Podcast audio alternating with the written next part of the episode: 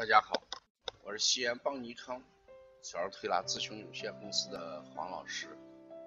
下面是听黄老师讲临床的时间。今天我想讲一下这个育儿理念的问题。我的话题是：小儿不妨也先让他野蛮生长。这是什么意思？因为咱们临床上往往有一类孩子。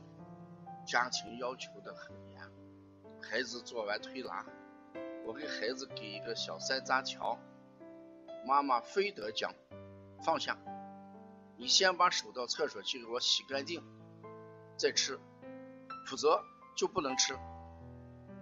还有一些妈妈对孩子的要求很严，每天的作业啊必须按点完成，如果按这个时间完成不了。就不让他睡觉，甚至不让他吃饭。还有些家长，他一定要求孩子在家里把所有的玩具摆得整整齐、整整齐齐。如果把玩具散乱着放着，他就过不去。还有些家长，他必须要求在吃饭的时候让孩子坐在餐桌跟前，规规矩矩。一句话都不能说，大人说话绝对不能插嘴。这都是临床上妈妈给我分享她的育儿经验。此时我们回过头来想一想，哎，到底这种东西对孩子好还是不好？如果从人格形成这一块，也许我们没有办法去非议这个，因为我们过去《弟子规》。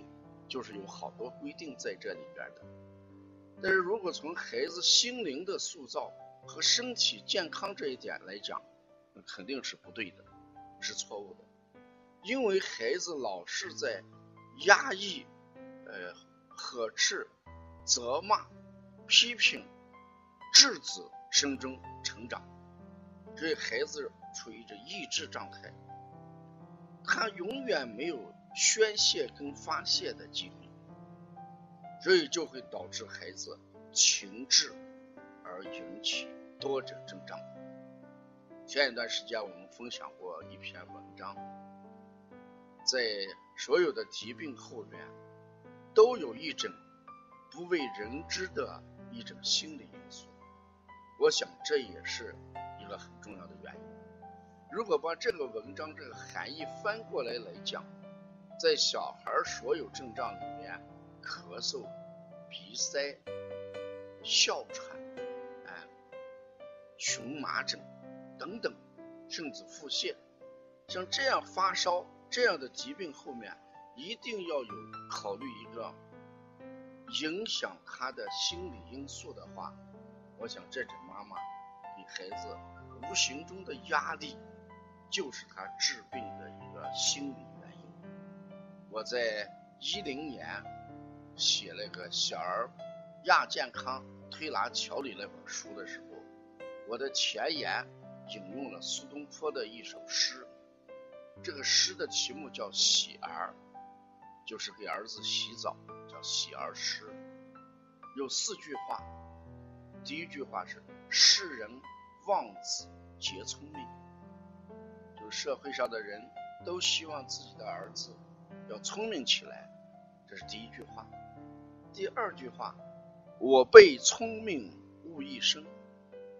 苏东坡认为，我的一生就是因为太聪明，所以被耽误了。那显然从这句话里面看到，聪明对他的一生不是一件好事。第三句话，唯愿孩儿切鲁。唯愿啊，唯一的愿望是什么？希望自己的孩儿、孩子愚，愚就是无知一点，愚蠢的意思吗？鲁了，鲁就是鲁莽，就是小孩的天性。所以他的理念就是，我希望孩子不要太聪明，我希望我的孩子怎么样？可能知道少一点，呃，更重要的是孩子的天性。个性发挥的多一点，这就是苏东坡的育儿，最后一句是什么？无灾无难到公求，什么意思？平平安安的意思嘛，平平安安的，嗯，做个呃卑微很小的一个官职和职务就可以了，不像他这样显赫一时，却痛苦一生。所以从这个喜儿诗里面，我也在临床上经常给妈妈灌输这些思想。所以这些想法就是什么？想法就是不要给孩子过过度的完美，不要让孩子一定要规规矩矩的去做事情，不要拿高标准给孩子形成心理的压力。所以野蛮生长，任其天性，这也是小孩发育过程应该考虑的问题。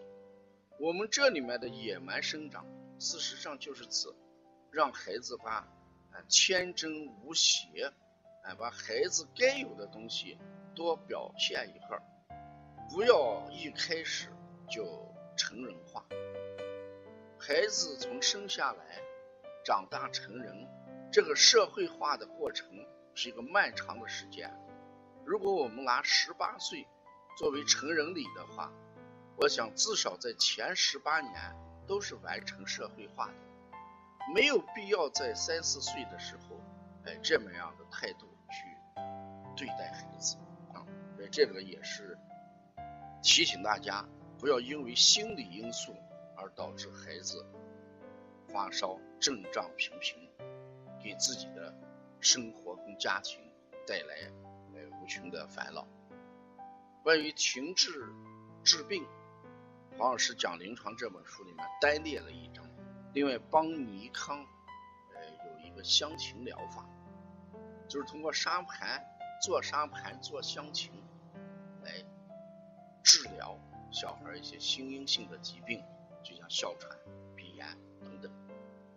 如果要了解邦尼康更多的文化资讯，或者呢，呃对邦尼康加盟品牌感兴趣，你可以跟邦小编联系。也可以关注我们的公众号，谢谢大家。